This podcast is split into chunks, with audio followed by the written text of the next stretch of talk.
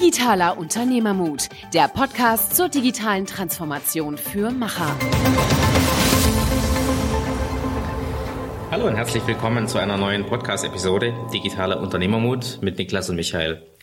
Wir versuchen euch dabei unterschiedliche thematische Einflugwinkel zu geben und das Thema Digitalisierung von verschiedenen Seiten zu beleuchten. Wichtig für uns ist, dass es positiv ist und dass ihr Tipps und Tricks mitnehmen könnt, die im Alltag helfen. Für die heutige Episode haben wir einen sehr interessanten Gast gehabt, den Gregor Gründgens von Vodafone, seines Zeichens Brand Director. Es ging viel um Markenführung in der digitalen Welt, spannende Einblicke, aber auch wie erfolgreiches Scheitern zu besseren Dingen führen kann. Und er hat viel über die Veränderung für den Menschen gesprochen, was für uns sehr interessant ist im Umgang mit der Digitalisierung. Niklas, was fandest du cool an dem Gespräch? Ja, ich fand seine Art, mit diesem immer schneller werdenden Wandel der Digitalisierung umzugehen, sehr interessant, weil er hat gesagt, er nimmt sich bewusst offline, er will wirklich diese menschliche Interaktion manchmal bewusst genießen, ohne dass das Handy dabei stört beispielsweise. Und ja, das ist einfach ein sehr schöner Anker in einer, in einer Zeit, wo sich alles immer schneller dreht. Und das fand ich einen sehr schönen Tipp und den konnte ich mir echt gut, gut zu Herzen nehmen. Sehr schön. Und jetzt wünschen wir euch viel Spaß beim Zuhören. Ja, wir sind heute bei Vodafone eingeladen und äh, haben, sind bei Gast, als Gast bei Gregor Gründgens, äh, seines Zeichens Brand Director hier bei Vodafone. Vielen Dank, dass wir da sein dürfen. Mhm. Gerne. Und guten Morgen. Guten Morgen. Gregor, wir kennen uns schon ein bisschen. Ja. Erzähl doch mal ein bisschen was über dich. Ja, äh, erzähl doch mal was über dich. Ähm, ich bin eine unglaublich spannende Persönlichkeit, die äh, einen absolut aufregenden Lebenslauf vorzuweisen hat, äh, sowohl privat als auch beruflich. Ähm, nee, äh, Spaß beiseite. Ich habe ähm, Glaubt ihr das aber, ne? Also Nee, das ist aber das ist aber gar nicht so, weil ich habe ich habe gerade ähm, vor ein paar Wochen hier mein zehnjähriges Jubiläum gefeiert. Äh, zehn Jahre Vodafone, ähm, zehn Jahre auf dieser Rolle. Und davor war ich zehn Jahre bei Coca-Cola und ähm, davor war ich ganz kurz in der Werbeagentur ähm, und davor habe ich Wirtschaftswissenschaften studiert. Ähm, und wir haben uns ja im Vorgespräch auch schon kurz darüber unterhalten. Äh, ich gehörte wahrscheinlich zu den wenigen Wirtschaftswissenschaftlern beziehungsweise BWLern so in den 80er Jahren, ähm, die das wirklich machen wollten. Und nicht, ich habe es nicht studiert, weil ich irgendwie nicht wusste, was ich tun will, sondern das war mein Lieblingsfach in der Schule. Ich hatte nur eine Eins auf dem Zeugnis im Abi und das war da in äh, Sozialwissenschaften, Schwerpunkt Wirtschaftswissenschaften ähm, und hatte ansonsten ein schlechtes Abi, aber auch ein schlechtes Examen gemacht, also 2,7, ver ver vergleichsweise schlecht. Ähm, und bis dato eben, sage ich mal, äh, eine relativ überschaubare Karriere und auch einen etwas überschaubaren Lebenslauf. Ich glaube, die die, die, die spannendste äh, Sache daran ist, dass ich immer das Glück hatte, äh, schon bei meinem ersten Job für, für tolle Marken zu arbeiten. Und ähm, äh, ich habe mich dafür eben auch von Anfang an interessiert. Ich wollte immer was machen, was mit Kreativität und Kommerz irgendwie zu tun hat. Ähm, und da war für mich damals, jetzt muss ich gerade mal überlegen, das Internet gab es da noch nicht. Ne? Äh, ähm, war das irgendwie so, dass ich dachte, entweder will ich zum Film, zum Fernsehen oder in die Werbung. So. Und ich denke auch, die, die Werbung und auch vielleicht das Fernsehen waren eben damals das, was heute Facebook und ähm, ne, da wollte man zu RTL, Privatfernsehen äh, oder äh, in irgendeine große Movie Company, die die irgendwie tolle Filme macht oder oder eben Werbung. Ne? So das ähm, waren so die die schillernden bunten äh, Bereiche. Ja. Und jetzt hast du alles drei, ne? Das heißt, du machst TV, du machst Werbung, also bist voll, voll äh, Naja, sagen wir so, ich, ich glaube, es ist nicht, so, es ist nicht umsonst so, dass, dass ähm, ich seit zehn Jahren hier bin. Ähm, Vodafone ist eine unheimlich tolle Marke, spannende Marke, die ihr Potenzial gar nicht ausgeschöpft hat. Und sie ist eben äh, ein Stück weit ein Pacemaker in dieser Digitalisierungs- Frage. Ne? Ich sage immer gerne, wir verkaufen den Leuten den Zugang und die Supercomputer, die sie in der Hosentasche haben und mit der ganzen Welt und mit jedem auf der Welt zu jeder Zeit verbinden. Und äh, damit sind wir natürlich irgendwie, äh, na, wie sagt man denn da? Systemrelevant, ne? würde man da sagen. Ähm, Interessant ist natürlich, dass äh, die Menschen uns gar nicht so wahrnehmen unter Umständen. Ne? Also für die sind die Pacemaker in der Digitalisierung die, die, die, die, die, mit denen sie täglich interagieren, die, die Devices, die sie in der Hand haben, die Apps, die sie nutzen. Und da kommen wir als, als äh, Provider äh, und, und Infrastruktur Hersteller kommen da gar nicht so prominent vor. Im B2B-Bereich ist es anders, aber im, im Consumer-Geschäft ist das durchaus auch noch eine Aufgabe, äh, den Leuten irgendwie äh, diesen Aspekt äh, zu vermitteln. Ja, weil es wahrscheinlich auch natürlich unsichtbarer ist. Ich kann mich noch an eine sehr frühe Diskussion erinnern, wo wir gesagt haben, was habt ihr? Ihr habt eine SIM-Karte. Und jetzt, jetzt verschwindet sogar die SIM-Karte. Mhm. Das heißt, das letzte physische Element ist einfach nicht mehr so visibel. Mhm. Äh, aber trotzdem seid ihr quasi das Zentrum des digitalen Lebens. Mhm. Und äh, ich fand das ganz interessant, weil Digitalisierung, so wie wir es definieren, wird ja ein Stück weit virtuell. Ne? Da gehen ja auch viele Dinge äh, durch die Medien, Dematerialisierung, etc. Das hat sehr viel damit zu tun, dass äh, physische Dinge virtuell werden. Und da müsste ja eigentlich, äh, das müsstet ihr eigentlich prädominant gut positioniert sein, weil ihr, ihr habt quasi immer in der virtuellen Welt schon, schon agiert. Mhm. Aber es ist natürlich viel, viel schwerer, das zu vermarkten, weil es eben nicht sichtbar ist, visibel ist. Stelle ich mhm. mir viel schwieriger vor. Mhm. Und ich fand das äh, sehr spannend. Also ähm, Grund, warum wir natürlich mit dir sprechen wollen, weil ich finde tatsächlich, du bist ein spannender Mensch. Ähm, aber auch, du bist jemand, der Digitalisierung digitale Aspekte sehr, sehr früh getrieben hast. Du hast gesagt, Vodafone ist der Treiber. Man muss es auch innerhalb von Vodafone treiben. Und ich habe das äh, selbst natürlich gesehen, dass du da sehr mutig warst am Anfang, dieses Thema äh, auf die, auf die äh, Beine zu bringen. Und mhm. interessiert, interessiert würde mich, was, was hat dich dazu gebracht, das viel früher zu bringen, äh, viel früher vielleicht auch darüber nachzudenken, was das im Prinzip mit all dem tut, was wir hier so um, um uns haben. Mhm. Ich habe hier 2008 angefangen und das war das Jahr, in dem das iPhone äh, hier in Deutschland auf den Markt kam und äh, Vodafone das iPhone nicht hatte, ne? sondern äh, ausschließlich unser Wettbewerber aus Bonn. Und ähm, trotzdem haben wir natürlich alle nicht nur als professionelle äh, Menschen, sondern eben auch als äh, Privatmenschen diese, diese, diese Faszination und, und auch das, was damit auf einmal möglich ist, gespürt. Und ich glaube, dass das wirklich das nicht das stationäre Internet, sondern wirklich der, der, das Versprechen, dass es wirklich mobiles Internet gibt, das eigentlich erst ernsthaft eingelöst wurde durch das iPhone, wenn man, wenn man das ganz, ne? Also wir haben natürlich auch mit 3G und mit Vodafone Live schon äh, erste WAP-basierte äh, Klamotten gemacht und so und dann gab's die Klingeltöne und natürlich, aber das war ja alles Kokolores im Vergleich zu dem, was danach kam. Ne? Gesten gesteuert, intuitiv, äh, mit, mit, mit einem Screen, ja, der irgendwie äh, brillant war zu, zu der Zeit und heute ja noch viel mehr. Ähm, und als ich zu Vodafone gekommen bin, und, und deswegen bin ich unter anderem auch zu Vodafone gekommen, ich habe irgendwie gedacht, ähm, da kann ich all das, was ich bei Coca-Cola auf der Markenseite gelernt habe, anwenden auf so einen Bereich, der das alles überhaupt nicht kann oder noch nicht weiß, was er alles kann.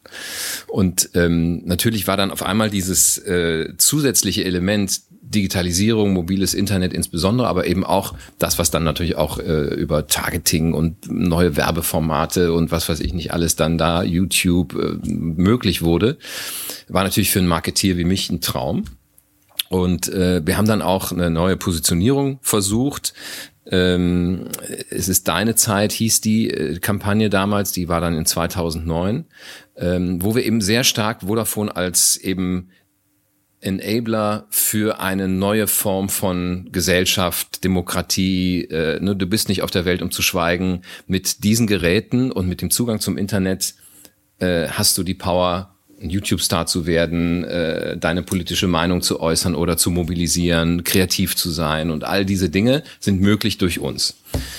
Und da haben wir eine Kampagne gemacht, äh, damals mit mit so ein paar Protagonisten aus dieser aus dieser Szene, ähm, die, äh, also aus der Blogger-Szene insbesondere. Ähm, und gleichzeitig gab es aber eine Debatte, ich weiß, vielleicht erinnert ihr euch daran, äh, äh die ging, da ging es um Netzsperren und, und die Zensur, äh, um ähm, Kinderpornografie oder kinderpornografische Inhalte äh, zu sperren. Und die Netzbetreiber haben sich alle verpflichtet, ähm, damals glaube ich mit Frau von der Leyen als Innenministerin, diese äh, Seiten zu sperren. Und da gab es Online-Petitionen und was weiß ich nicht noch alles. Und auch von diesen Dingen hatten wir alle noch nie was gehört, aber das gab es dann auf einmal. Kurzum, in diesem Culture Clash kam eine eher mittelmäßig dann exekutierte Kampagne, die Blogger-Protagonisten hatte, Vodafone gleichzeitig aber auch in dieser Bloggersphäre als Antichrist gesehen wurde, weil wir uns da mit, ähm, sagen wir mal, der Zensur gemein, hat, gemein gemacht hatten. Und dann ist uns also diese Kampagne, wir haben dann auch, äh, das fand ich auch extrem dumm und extrem mutig, ähm, darüber können wir vielleicht noch mehr reden nachher. Ähm, wir haben dann zum Beispiel auch, ich glaube, die erste Live-Pressekonferenz auf Facebook gemacht. Mhm. Äh, 2009. Äh, und ich glaube, 2009 ist auch das Inaugurationsjahr von Facebook in Deutschland gewesen. Und ich bin mir noch nicht mal sicher, ich glaube, unsere Agentur, die damals auch nicht wusste, wie das geht, hat uns gesagt, wir sind die Ersten auf der Welt, die das machen. Und danach wussten wir auch warum. Ne? Wir hatten also dann äh, einen riesen Shitstorm, ähm, der dann auch äh, in der Tagesschau und der FAZ meinen Schwiegervater erreicht hat. Und äh, dann wussten wir irgendwie, okay, hier haben wir irgendwie äh, den Nagel auf den Kopf getroffen. Wir haben also ähm, dann versucht äh, zu erzählen, was das für eine tolle Kampagne ist und wie toll wir sind und so weiter. Und dann hat uns quasi das Internet gesagt, das seid ihr alles überhaupt nicht. Ihr seid die größten Idioten. Und natürlich gab es auch ein paar andere Heckenschützen, die schon immer mal irgendwie uns sagen wollten, was sie von uns halten, vielleicht auch, was sie mir schon immer mal sagen wollten oder wem auch immer. Kurzum, wir wussten nicht, wie wir damit umgehen sollten. Ich habe irgendwie gedacht, ach, meine schöne kleine Karriere, die geht jetzt hier die Wupper runter. Aber das war ein wirklich interessanter, also sowas könnte ich auch auf einer Fuck-Up-Night erzählen, ne? weil das ein Turning Point war, wo wir gesehen haben, okay, äh, hier gibt's was, aber das funktioniert nicht so, wie der andere Krempel funktioniert hat.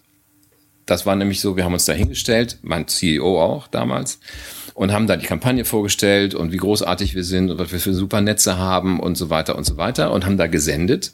Ne? Push, push Full Medium. Und ähm, haben dann irgendwie gedacht, da sitzen jetzt alle äh, und haben feuchte Augen vor Freude und hören sich das an und sagen, wo ist der nächste Vodafone-Laden? So. Das war aber dann nicht so. Und wir wussten dann eben vor allem, und das, also diese Learning Curve, die war sehr steil. Dann ging es nämlich dann weiter, dass wir nicht nur mit diesem äh, Hass und auch mit, mit, diese, mit diesem negativen äh, Impact konfrontiert waren. Sie wussten auch gar nicht, was wir damit machen sollen. Mhm. Wer? Ne?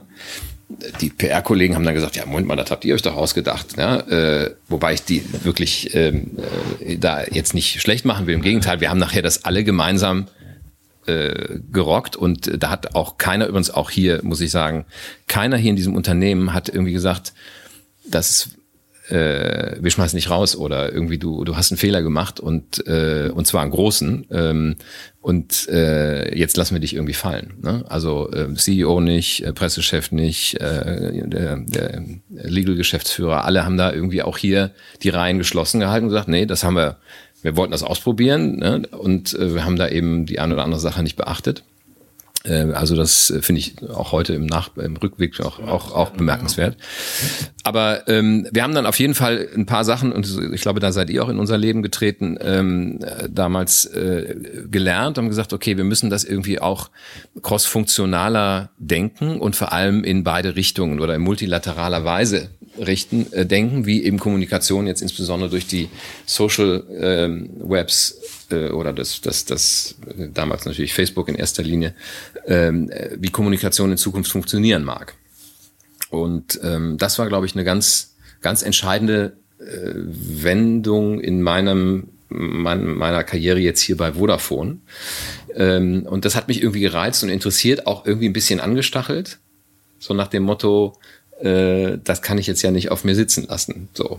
Ja, manchmal ist ja, das, deswegen die Fuck-Up-Nights haben schon ihre Bewandtnis. Manchmal braucht man einen Fuck-Up, um tatsächlich so einen Turning Point hinzukriegen, weil ansonsten ist es einfach eine lineare Entwicklung. Und ich meine, ich habe dich auch so kennengelernt, du provozierst gern, ohne böse zu sein. Und ich glaube, das ist wahrscheinlich sowas, wo dann äh, die Neugier erst recht angefackelt wurde, zu sagen, was zu tun. Aber mhm. ich finde auch bemerkenswert, dass das die Organisation mitgetragen hat mhm. und äh, ehrlich gesagt bis heute mitträgt, weil ich meine, das ist eine gigantische Entwicklung in dieser Art von Veränderung, wenn man sich das überlegt. Und wir haben im Vorgespräch darüber gesprochen, das ist gerade mal fünf Jahre her, das mhm. ist wirklich ein großer Wandel mhm. ja, letztendlich für, für das, wie ihr damit umgeht. Ähm, wie, wie hast du dann so für dich im Prinzip nächste Schritte genommen? Also gerade äh, im Prinzip den Fehler gemacht, Struktur äh, gefunden. Wie bist du dann selber damit umgegangen? Also hast du da äh, selber dich mehr auch informiert? Also sprich, äh, wie viel von dem mhm. weißt du, mhm. wusstest du, wie viel von dem wurde er gegründet. Ich meine, es war ja, wie gesagt, es klingt jetzt so, wie wir vom letzten Jahrhundert sprechen. Ist es nicht, das ist gar nicht so lange her, aber trotzdem fühlt es sich so an, als ob es echt schon echt lang her wäre. Mm.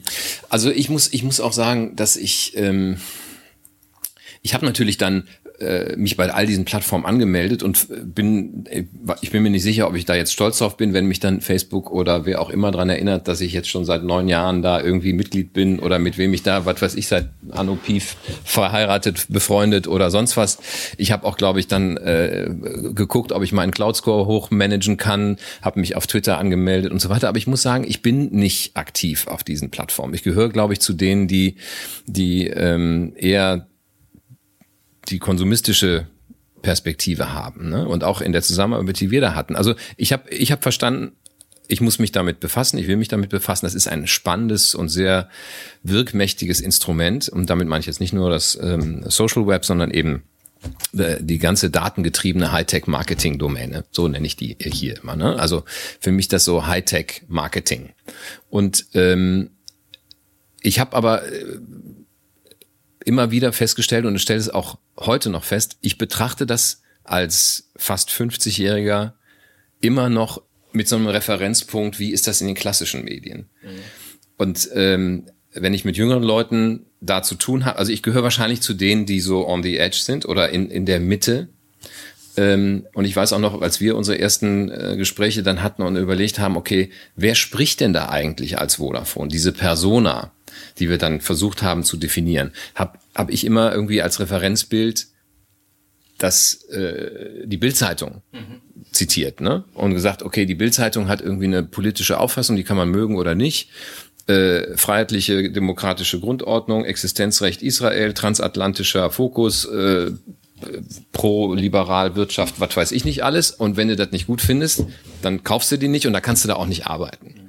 Und was ist sozusagen die Persona oder unsere äh, äh, Magna Carta, wenn wir sagen Vodafone, Vodafone featured später, äh, ist so eine Person im Internet und die äußert sich in der und der Weise zu den und den Themen und die hat irgendwie Lust auf den und den Humor und auf einen anderen eben nicht. Und so ist das bis heute, dass ich irgendwie äh, immer so Referenzpunkte habe, die eben aus meiner Sozialisierung kommen äh, und ich versuche dann zu übertragen. Wenn ich dann mit äh, jungen Kollegen zum Beispiel über Snapchat rede und die mir hier mal Sachen vorstellen oder wir dann irgendwie auf Tinder irgendwelche Klamotten machen, äh, dann muss ich eben echt da ganz schön aufpassen, dass ich da noch überhaupt, weil diese Refer die Referenzpunkte, die gehen einem langsam aus. Mhm. Ne? Also das äh, verändert sich eben in einer Art und Weise, dass es eben auch nicht mehr äh, vergleichbar aber das finde ich spannend, weißt du, weil auch da, ich habe ja die Gedanken auch gemacht. Ich weiß, du bist natürlich, du kommst aus der Welt, ich komme auch aus der klassischen Welt. Wir haben alle die vier Ps noch gelernt und, und den klassischen Weg gelernt. Und siehst du irgendwann einen Tipping Point? Weil dein Nordstern geht langsam verloren, ne? So also ein mhm. bisschen, das, mhm. ich empfinde das sehr ähnlich.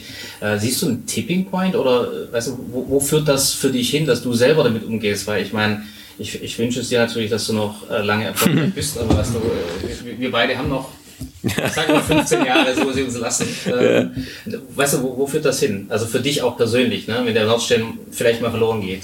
Mhm.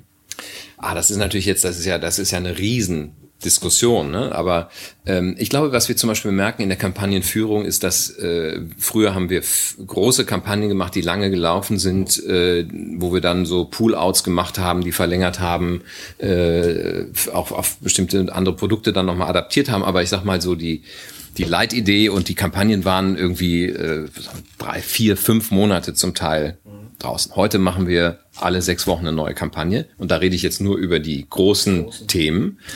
Äh, wir machen im Prinzip 365 Days Performance Marketing, Data-Driven, äh, Programmatic, DMP, you name it. Ne?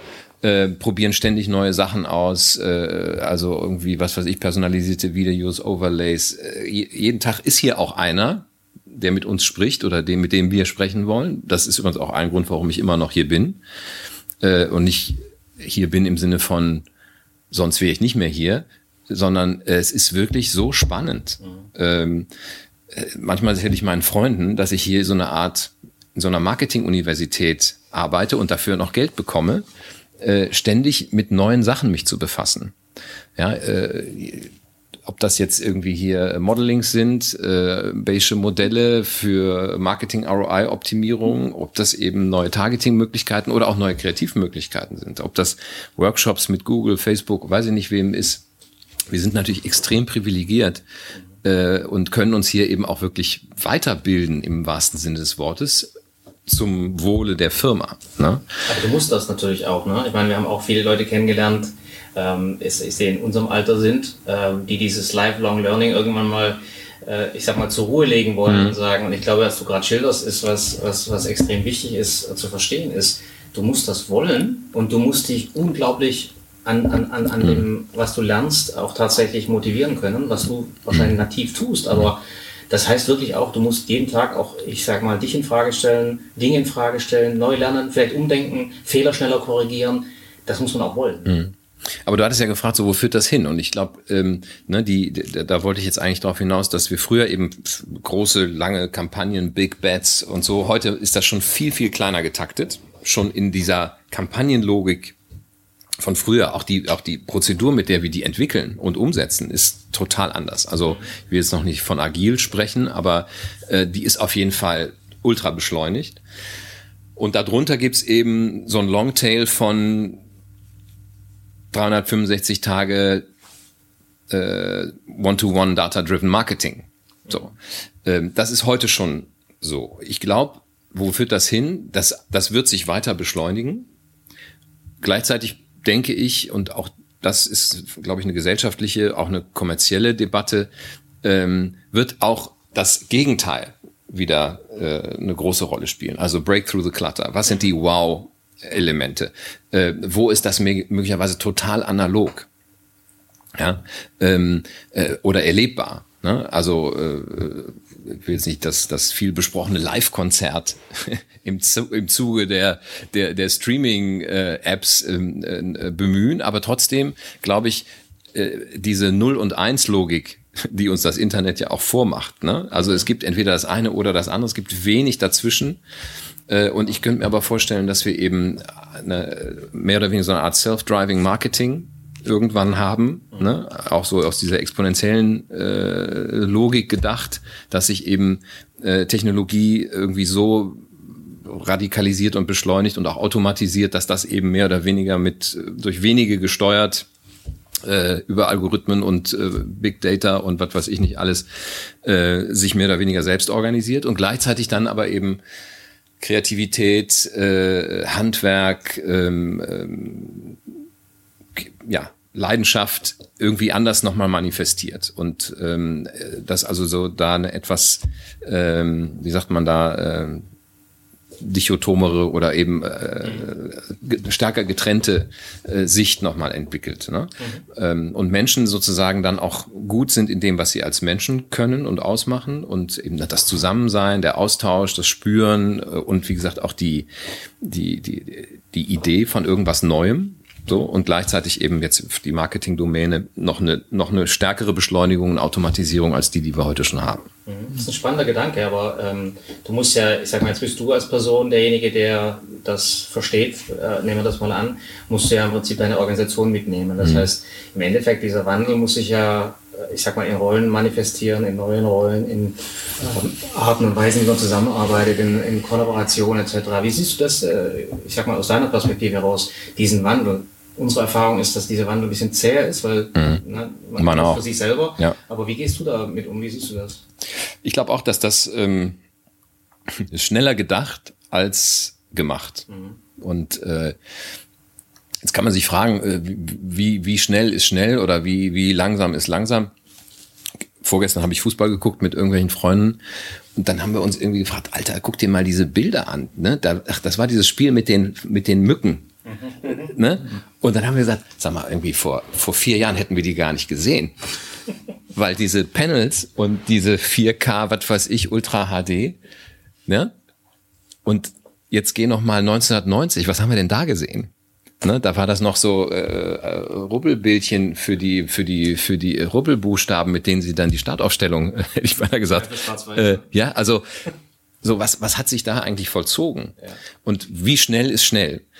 Also äh, ich kann es nicht genau sagen, aber äh, ne, zehn Jahre Vodafone, vor zehn Jahren gab es noch kein iPhone, jetzt äh, ne, reden wir vom iPhone 10. So. Ähm, und das kann irgendwie Dinge, von denen man irgendwie nicht gedacht hätte, dass, dass, dass mal ein Telefon kann. Ähm, organisatorisch glaube ich und auch was die Menschen betrifft, ähm, das ist ja auch schon viel besprochen, die, die Bedürfnisse, die, die Gefühle und, und die Insights, auf denen auch Marketing beruht, die ändern sich nicht so schnell, wie die Technologie sich, sich ändert. Ähm, und Menschen mitzunehmen, äh, sowohl als Kunden, aber eben auch als Kollegen oder Mitarbeitern, ähm, das ist natürlich nicht so ganz einfach. Und es gibt auch, glaube ich, in unserem Bereich hier im Marketing natürlich auch viele Dinge, die sich ähm, auch langsamer verändern als zum Beispiel jetzt der, der, der mediale Teil. Ne? Äh, das, was du auf dem Smartphone erlebst, ist was anderes als das, was du möglicherweise auf einer Messe äh, oder in einem Shop äh, erlebst. Ne? Und die, wo, auch, wo wir alle so als Legacy Companies äh, drunter leiden, äh, Rechnungssysteme, IT, das ist natürlich alles prähistorisch weil wir eben das Pech hatten, vor dem Internet erfolgreich zu werden. Ne? Ähm, so an diese ganzen Veränderungen, die gehen dann doch viel, viel langsamer, als man, als man denkt. Und ähm, auch organisatorisch, wie gesagt, versuchen wir zum Beispiel auch durch ein Institut, was wir hier seit einigen Jahren haben, äh, den, den sogenannten VB, also Brand Upload, wo wir externe Speaker haben zu Gott weiß was. Ne? Also ob das jetzt Heineken ist zu irgendeiner tollen Aktion oder McDonald's zu Build Your Burger oder irgendwie die neuesten Retail-Konzepte von Adidas oder eben auch, äh, wie funktioniert eigentlich die Blockchain oder was sind transformationale Produkte oder, oder, oder, oder. Dass wir von außen versuchen, immer wieder diese Impulse zu setzen, everything changes. Mhm. Äh, andere Leute machen andere Sachen als wir. Und dass dann da so ein, so ein lateraler Denkprozess auch immer wieder stattfindet und auch Leute, die mit möglicherweise nicht ganz so schnell gepasten Fragestellungen zu tun haben, trotzdem immer wieder Anregungen bekommen, was hat das jetzt eigentlich für mich mit meinen Shops zu bedeuten oder mit Events. Mhm. Ne? Äh, obwohl das jetzt nicht so naheliegend ist, dass man trotzdem irgendwie versucht, ähm, diesen Stimulus immer wieder zu setzen. Ne? Ja, du musst dich sicherlich mit beschäftigen, aber ich meine, es gibt ja auch viele Theorien, die sagen, da sich die Technologie exponentiell entwickelt und der Mensch linear oder logarithmisch, äh, entkoppelt sich das Ganze. Und mhm. äh, die Gefahr, die viele sehen, Elon Musk oder andere, die sagen, irgendwann braucht die Technologie den Mensch nicht mehr, weil einfach die Geschwindigkeit, äh, die du jetzt gerade beschrieben hast, die ja menschlich ist, ähm, der Hinderungsgrund wird, warum sich Dinge weiterentwickeln. Mhm. Und ähm, das wäre jetzt quasi der, der weite Ausblick. Aber die Frage ist natürlich schon, wie kannst du zum Beispiel eine Organisation über Impulse steuern, wie du es gerade gesagt hast, euer Upload.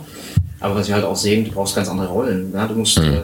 äh, du wirst eigentlich äh, sooner or later zu einer Software Company. Du brauchst Data Scientists, mhm. die äh, Nutzererfahrungen analysieren. Äh, Netflix ist ein schönes Beispiel, die da sich komplett gewandelt haben. Wie, wie treibst du diesen organisatorischen Wandel, dass du im Prinzip die Talente reinkriegst, die das in Zukunft, äh, ich sag mal zumindest noch geschwindigkeitsmäßig mhm. auch mitgehen? Mhm. Ja, das ist natürlich, das ist eine Herausforderung, weil du natürlich in so einer Organisation in, in Deutschland kriegst du auch nicht Talente so rein, dass du sagst, okay, jetzt will ich mal ein paar andere haben oder so. Mhm. Das kann auch nicht die Lösung sein. Wir müssen irgendwie ne, durch Learning und durch durch Impulse, durch durch äh, auch äh, Motivation und Begeisterung äh, auch bei bei den bestehenden Kollegen dafür sorgen, dass die diesen Themen entgegengehen. Ähm, und wir versuchen natürlich auch als Vodafone äh, junge Leute, äh, da gibt es auch Programme natürlich, wie wir irgendwie äh, so die berühmte Generation Y ähm, auch für so ein Unternehmen wie Vodafone begeistern und sagen, da, da passiert einiges. Ne? Da hast du einerseits die die, die Benefits von einer großen, stabilen Organisation und gleichzeitig hast du, wir haben, ich glaube, wir haben wahrscheinlich bessere Arbeitsmodelle als, als Facebook. Ne? Also du kannst eigentlich arbeiten, wann und wo und von wo du willst. Mhm. Du hast tolle Ausstattung, du, du ne? und du kannst dich hier auch mit äh, agilen Arbeitsmethoden und mit Coding und allem Pipapo beschäftigen, wenn du Bock hast. Ähm, das weiß nur leider keiner oder das wissen nicht genug Leute und da müssen wir viel tun. Mhm um, sagen wir mal, diese Art von Menschen in unser Unternehmen zu bekommen. Aber äh, nochmal, ich glaube, wichtig ist eben auch, äh, weil es eben gerade in Deutschland, wisst ihr ja auch, äh, da kannst du jetzt nicht irgendwie sagen, so ich brauche jetzt irgendwie mal 100 andere und dafür müssen 100, die ich schon hab, gehen. Ne? So. Und übrigens, das finde ich auch, das finde ich auch super.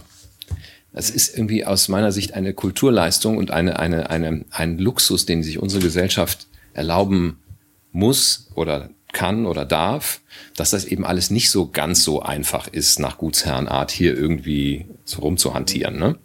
Finde ich irgendwie nicht schlecht. Umgekehrt muss man aber auch von den Leuten, die davon profitieren, verlangen, okay, aber macht aber auch bitte trotzdem mit, das da, dass, wir, dass, dass wir zukunftsfest bleiben. Mhm. So und da, äh, da gibt's natürlich dann hier und da auch mal, äh, gibt's natürlich auch mal so ein paar Probleme. Ne? Das, äh, ja, deswegen, also Datenschutzgrundverordnung ist ja so ein Thema, wo du sagst, das hat sein Gutes. Also mhm. das Recht auf seine eigenen Daten, das Recht mhm. auf Vergessen, das sind ja viele Aspekte, die eigentlich meines Erachtens gut sind, mhm. äh, gut für den Menschen.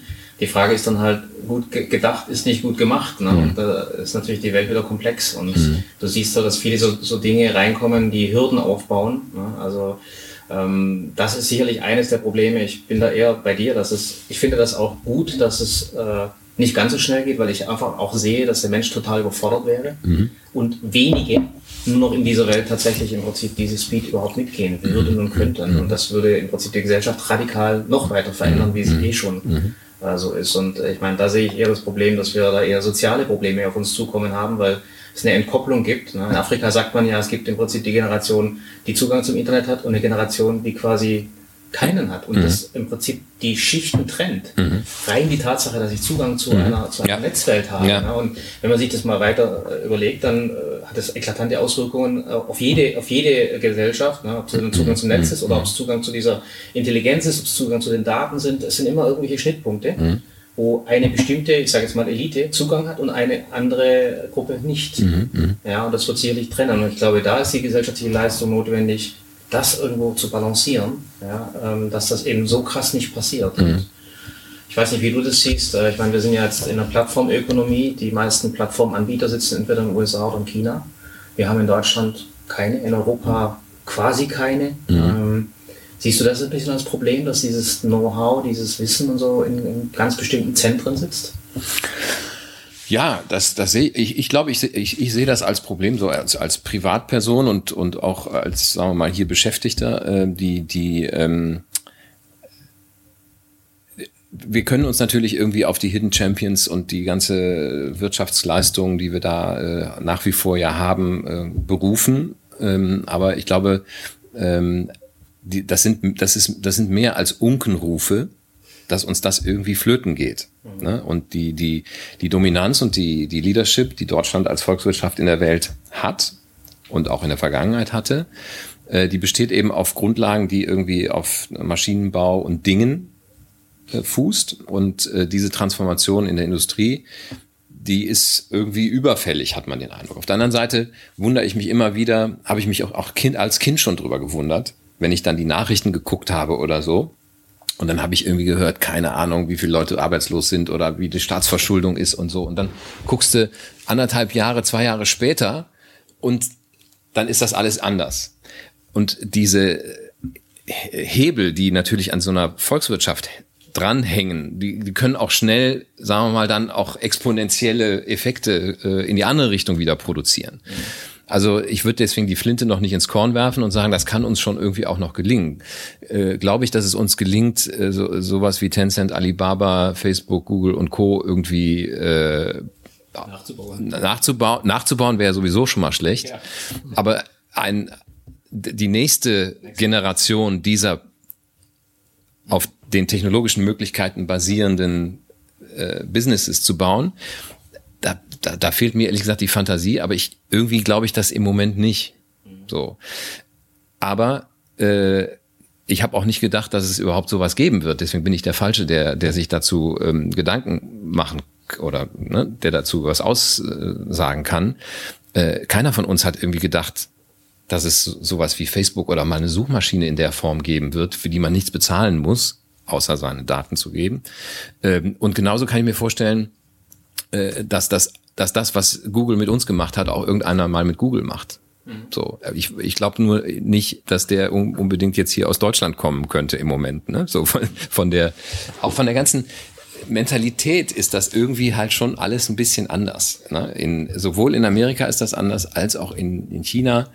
Ähm, ne, da haben wir leider das Problem, dass es uns irgendwie wahrscheinlich auch äh, jetzt zu gut ging die letzten Jahrzehnte. Und äh, auf der anderen Seite ist, da kommen wir wieder zu dem Punkt von eben, dafür haben wir eben andere Kulturleistungen ähm, geschaffen, dass irgendwie jetzt hier in Deutschland irgendwie kaum Leute rumlaufen mit faulen Zähnen. Mhm. So, also Nee, das ist definitiv sind, sind Welten. Also deswegen haben wir auch Dematerialisierung mal in, in, in den Mund genommen, zu mhm. sagen, äh, äh, gut, Zähne sind materiell. Also ich meinte jetzt eher so eine Krankenversicherung, ne? Und dass da jeder also Zugang hat zu. Materielle Dinge, ja, die, ja. die wichtig sind ja. für, für dich, wenn du Zugang hast. Mhm. Und da sind wir dann bei dem Punkt, hat jeder Zugang, äh, wie wird das gesteuert? Ne? Ähm, weil es gibt ja jetzt dann die nächste Generation von, von zum Beispiel künstlichen Intelligenzen. Ja. ja, wenn du dir vorstellst, eine künstliche Intelligenz wird eingesetzt, um Rentenzusagen zu machen ja, dann musst du dann natürlich auch fragen, wer steuert denn die künstliche und kontrolliert die mhm. künstliche mhm. Intelligenz? Das heißt, es geht dann den nächsten Schritt weiter, zu sagen, du gibst ein Stück weit, ein Algorithmus ist ja immer etwas Produziertes, äh, wo sicherlich auch der Mensch noch äh, mhm. maßgeblich dabei ist. Aber wenn du dann die nächste Generation dir anschaust, dann werden Automatismen kommen, die wiederum kontrolliert werden müssen, gemanagt werden müssen. Und äh, da sind natürlich die Rahmenbedingungen extremst wichtig, mhm. äh, in welchem rechtlichen Rahmen das stattfindet, sozialen, gesellschaftlichen, kulturellen Rahmen. Ich glaube, da haben wir unsere Stärken. Also das heißt, da ist eine Kultur, die, die gewachsen ist, stark. Aber die Frage ist, du musst es dann halt auch so einsetzen, ja, dass es das nicht verdammt, sondern mhm. dass es den Nährboden gibt, einen gesunden Nährboden gibt, dass sich sowas gut entwickelt. Also mhm. ich sag mal, eine ethische künstliche Intelligenz aus Deutschland mhm. kann ich mir gut vorstellen, ja, die ist vielleicht nicht so performant und nicht so, ich sag mal, evil, ja, mhm, aber mhm. die hat vielleicht eben genau den kulturellen Background, äh, den wir alle so schätzen. Mhm. Und äh,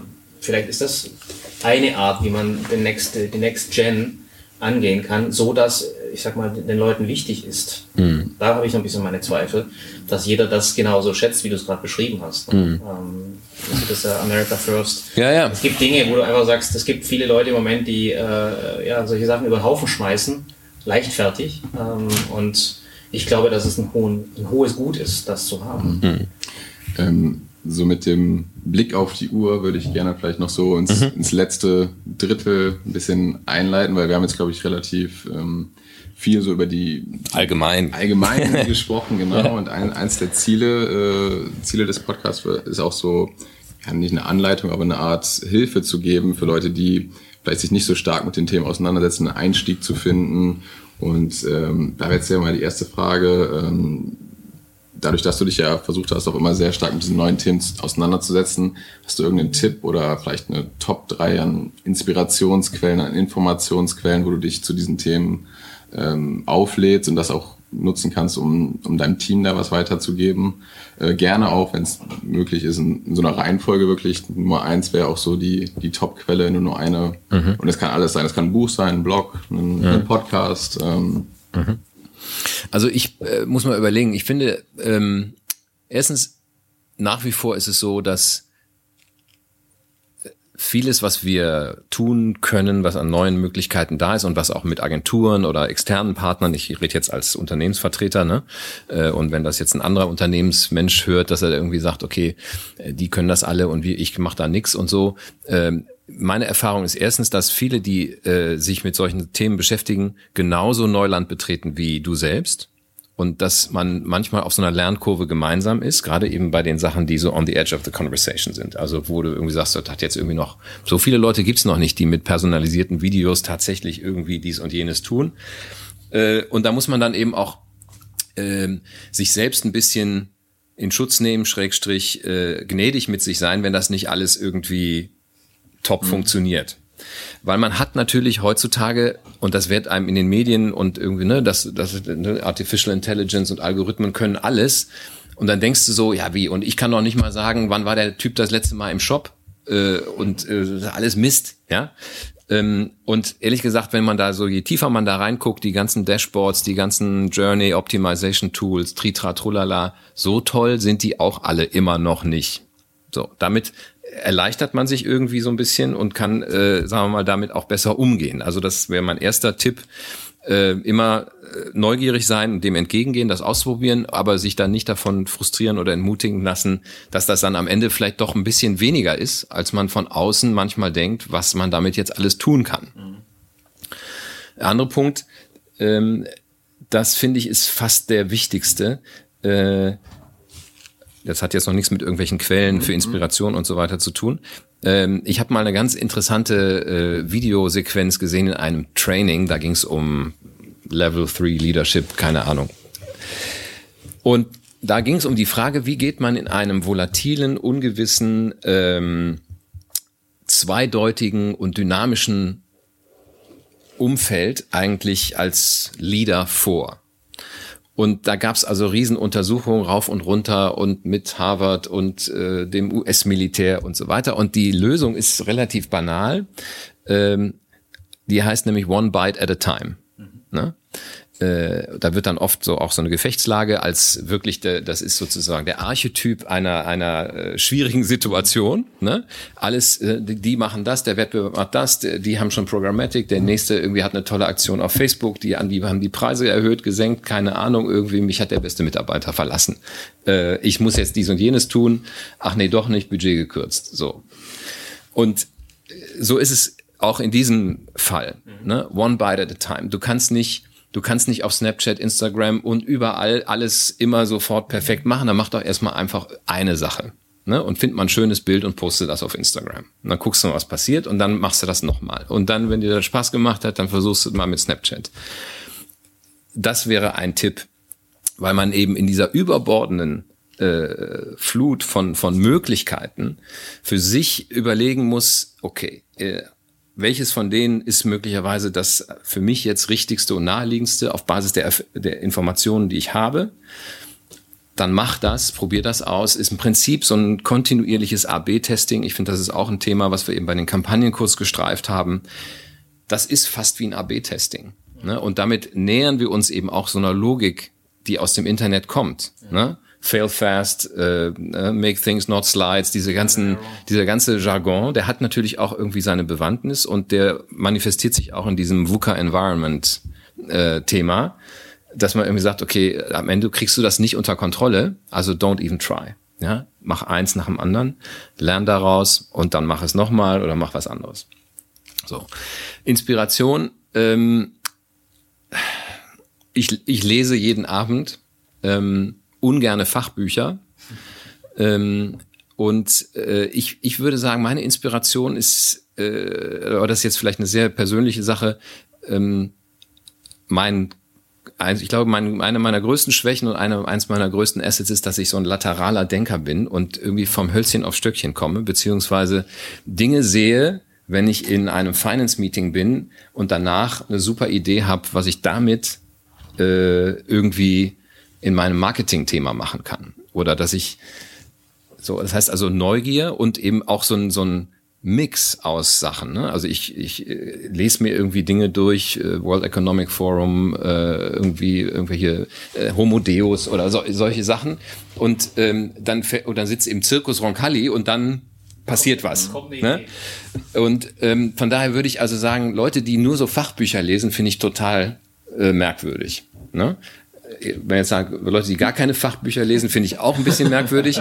aber äh, und das, ja, wir, wir lachen jetzt, aber es ist zum Beispiel, ich hatte mal einen sehr guten äh, Abteilungs, ich habe immer, ich habe nur gute Abteilungsleiter, aber äh, ich habe damals mal einen gehabt, ähm, der auch promoviert hat in Münster. Und wir haben hier irgendwie wieder mit Net Promoter Score und rauf und runter und so weiter. Und dann haben wir irgendwie da gesessen. Wie kommen wir dem auf die Schliche und wie kriegen wir den irgendwie hoch? Und dann hat er gesagt, äh, du, wir könnten ja mal in so eins von diesen Market, in diesen, in diese BWL-Bücher reingucken. Ne? Und dann findet man tatsächlich auch manchmal Sachen, wo man sagt, ja, das ist, da sind, da sind Modelle, Konzepte, Theorien so auch schon mal gedacht worden. Äh, und ähm, das ist auch manchmal dann durchaus hilfreich, dass man äh, sich irgendwie einfach auch, und das ist auch, glaube ich, eine Logik aus dem Internet, klau dir das einfach, wenn das schon mal einer gedacht hat und das ist nützlich, nimm das. Du bist im Prinzip ja, das wäre dann der dritte Tipp. Du bist ein Systemintegrator mhm. und du nimmst standardisierte oder nicht standardisierte Dinge und fügst die zu was Neuem zusammen. Und den Zugang dazu, den, den liefert dir im Prinzip auch das Internet. Ich gucke mir auch zum Beispiel gerne TED Talks an. Mhm. Ähm, so.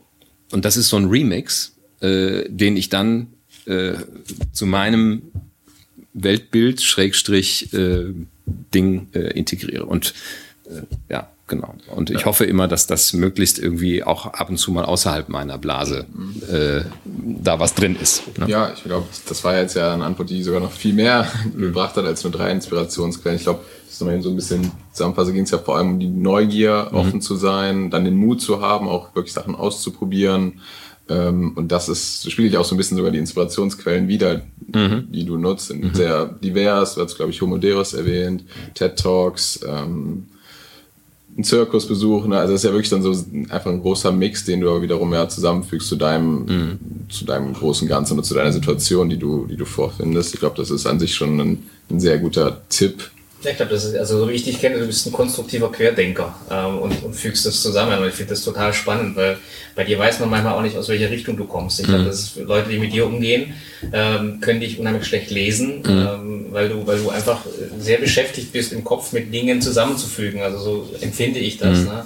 Aber ich finde das spannend, weil ich glaube, das ergibt dann halt auch tatsächlich die Mischung, dass du, dass du wirklich tatsächlich dich auch damit motivierst. Ne? Mhm. Also ich glaube, äh, so wie ich dich kennengelernt habe, dir, dir wird schnell langweilig. Ähm, und ich glaube, das ist natürlich auch was, was einen immer auf den, auf den Beinen hält, äh, Dinge anders zu sehen, die neue Dinge zu sehen. Und du hast gerade die Filterblase angesprochen. Das ist ein Problem, das viele haben, ist, dass durch diese Überfrachtung und Überflutung von Informationen das Risiko immer größer wird, dass du in deiner eigenen Filterblase hängen bleibst mhm. und nicht mehr den Weg nach draußen suchst. Ne? Und ich weiß nicht, hast du da eine, einen Tipp, wie, wie du damit umgehst, dass du eben halt nicht immer mehr quasi in dein, in dein Ökosystem abrutscht, sondern dich immer noch Tja. quälst quasi nach draußen? Also ich versuche mich immer wieder mal neuen Reizen auszusetzen, die aber eher in der analogen Welt dann auch sind. Ähm, ob das jetzt körperlich, sportlich äh, oder irgendwie mental, Theater, weiß ich nicht wie ähm, ist. Und ich glaube, das kann ich auch nur jedem empfehlen. Äh, ne? Äh, dass das, ähm, ich glaube, ist wirklich auch fast das physische Rausgehen mhm. aus dem Netz, ne? ähm, um dann auch irgendwie eine, mal wirklich eine andere Experience zu haben. Mhm. So, so doof sich das anhört, ne? Aber ähm, ich, ich finde das, das äh, ein super Tipp, weil ich glaube, dass zu viele Leute in der in der digitalen Welt absinken, mhm. absaufen und die reelle Welt gar nicht mehr wahrnehmen. Mhm. Wir leben in der reellen Welt und die digitale sollte meines Erachtens im Prinzip eine Unterstützung sein mhm. und nicht die eigentliche Welt. Mhm. Äh, und äh, ich glaube, vielleicht ist es auch ein Altersthema. Ich weiß es nicht, ob äh, wenn du in der realen Welt aufgewachsen bist, äh, ist ja auch ein bisschen die Kritik, dass man sagt, äh, es fällt uns einfacher, ja, vom Bolzplatz tatsächlich dann halt auch mhm. noch auszugehen. Aber ich weiß nicht, ob das unbedingt nur mit Generationen zu tun hat. Ich glaube, das finde ich sehr spannend, äh, was du gerade gesagt hast, dass du dir den Stimulus in der analogen Welt unter anderem noch holst. Mhm. Ich halte es für sehr wichtig, mhm. dass das auch ähm, eine Kalibrierung ist, die sicherstellt, dass du nicht in Fake News, in Digital-Bubbles, in Filterblasen absäufst. Aber ich glaube, das ist ein Problem, das haben nur wir. Also, ne, und da, da ist halt die Frage, ob das, äh, ne, ob dieses Bedürfnis oder dieser, diese, diese, dieser, dieser Wunsch nach Ausgleich, ich glaube, den empfinden nur wir, die wir in dieser hybriden Situation sind. Und äh, meine Kinder werden das wahrscheinlich gar nicht mehr ob das gut oder schlecht für die ist, das weiß ich jetzt noch nicht. Aber äh, die, die, die, die empfinden das wahrscheinlich gar nicht so. So wie wir ja immer noch analog und digital und dieser ganze Quatsch, das ist ja für uns trotzdem auch, je, je, je mehr wir uns, also auch wenn wir uns da viel anstrengen und sagen, everything is digital, everything's connected, everything is everything. Trotzdem ist es natürlich so, dass wir das unterscheiden. Ne? Mhm. Und ähm, eben zwei, drei Generationen nach uns äh, eben nicht. Ne? Ja. Ich meine, du hast jetzt ja so. Unser, unser, unser Operations-Geschäftsführer erzählte neulich eine lustige Geschichte, dass er mit seinen äh, drei- oder vierjährigen Zwillingen am Flughafen ist. Da kommt eine Durchsage und sagt der Alexa still oder äh, aus oder irgendwas, ne? So. Ja. Ja, der, der, der, denkt, der an die Werbetafeln rangelaufen und hat gewischt. Ja, genau, aber, aber der, guck mal, da sind die aber schon einen Schritt weiter. Ne? Die machen jetzt schon äh, äh, Voice. Ja, ne? das kann man noch nicht aussprechen. Da sagt man, ja, ja, ja, ja. meint ja, Alexa. Ja, ähm, ja, ja, jetzt ja so ein bisschen die neue Generation sozusagen mit reingebracht, vielleicht so als Abschluss. Ähm, du hast ja so ein bisschen, oder jetzt gerade im letzten Teil so ein bisschen darüber erzählt, wie du selber versuchst, dich da damit auseinanderzusetzen, weitergehend. Aber was wäre dann zum Beispiel ein Tipp, den du jetzt, ob jetzt ein Job-Einsteiger ist oder jemand, der gerade frisch in der Uni ist, was würdest du dieser Person empfehlen, wie sie weiter sich darauf vorbereiten soll, gerade wenn man frisch äh, in dem Berufsumfeld ist, mhm. diese Mischung mitzubringen, dass man zwar vielleicht anders aufgewachsen ist und ganz anders mit digitalen Themen umgeht, aber da muss ja schon noch eine gewisse Kompatibilität sein mit der alten Welt in Anführungsstrichen. Wie, wie soll man damit umgehen? Ich, ich also wenn ich es mir wenn ich es mir aussuchen dürfte oder wenn wenn ich es noch mal machen könnte, dann würde ich äh, das eigentlich auch das eingangs besprochene Thema oder Bild nochmal aufgreifen. Und zwar, ich würde gucken, dass ich irgendwie in dieser digitalen Welt äh, oder mit diesen digitalen Themen, dass ich denen entgegengehe, dass ich die umarme, dass ich das drauf habe. Und dass ich auf der anderen Seite Schauspielunterricht nehme, gesing, singe, Mensch bin, male, äh, mit Holz mich beschäftige, keine Ahnung. Ich würde, ich würde versuchen, diese Ambiguität äh, zu leben und irgendwie mir, mir eben das Menschsein äh, beizubringen. Ne? Ich würde auch jedem empfehlen, eigentlich zu studieren oder irgendwas, nicht um dann zu sagen, dann habe ich irgendwie so einen Job, sondern um zu sagen, da lerne ich was über mich selbst oder äh, da, da, da, ne, da bin ich vielleicht sogar heute in so einem outdated System, in dem ich viele Bücher lesen muss oder mich mit ganz vielen Sachen beschäftigen muss, die ich irgendwie remixe, zusammenbringe. Dann muss ich dann eine belämmerte Diplomarbeit oder Seminar, aber ich muss irgendwie was machen. Äh, es kann eben auch etwas anderes sein als ein Studium. Aber ich würde eben gucken, einerseits digital und andererseits so auf Teufel komm raus, so, so viel wie möglich äh, Mensch zu sein, ne? Sport zu machen, äh, Kälte, Wärme, äh, Sachen zu empfinden. Das, äh, weil ich glaube, das, das beides ist das Rüstzeug äh, für, für die Zukunft. Ne? Und, und wahrscheinlich wird das Digitale immer weniger wichtig, je mehr es Self-Driving und Exponential wird. Und dann wird das andere noch viel mehr Bedeutung haben. Also von daher finde ich so, wie du das eben sagtest, wir haben Programmierer, die seit zehn Jahren programmieren, die sind austrainiert. Äh, den würde ich irgendwie wünschen, dass sie äh, nochmal eine zweite Karriere äh, als, als Schreiner machen können. Ne? Also oder Cooler Gedanke. ja. Nee, aber wirklich, das, das, das wäre für mich so die, die, ne? Tanzt Ballett und programmiert. Macht irgendwie sowas, ja, dass, ähm, dass man da äh, nicht vergisst, dass man Mensch ist. Sehr cooler Gedanke und toller Abschluss. Ich glaube, wir könnten eine eigene Podcast-Serie mit dir machen. Ich genieße es immer sehr, mit dir, mit dir zu sprechen. Äh, vielen, vielen Dank für die Zeit, Gregor. Und Alles Gute für die nächsten zehn Jahre. Danke. Ja, vielen Dank. Super. Das war's mit der Episode. Vielen, vielen Dank fürs Zuhören. Ähm, wir hoffen, wir konnten euch einiges äh, mitgeben und wollten euch einfach nur noch mal sagen, wenn ihr jegliches Feedback habt, wenn es Themen gibt, die euch beschäftigen oder ihr Fragen habt oder auch Gäste, die wir mal einladen sollten, könnt ihr uns auf den gängigen Social Media Kanälen erreichen, immer unter dem Tag Digitaler Unternehmermut und auch per Mail sind wir erreichbar. Alle Kontaktdaten verlinken wir euch in den Show Notes. Ähm, ja, wir freuen uns einfach und hoffen, dass wir ein bisschen über das Thema digitale Transformation diskutieren können. Bis zum nächsten Mal.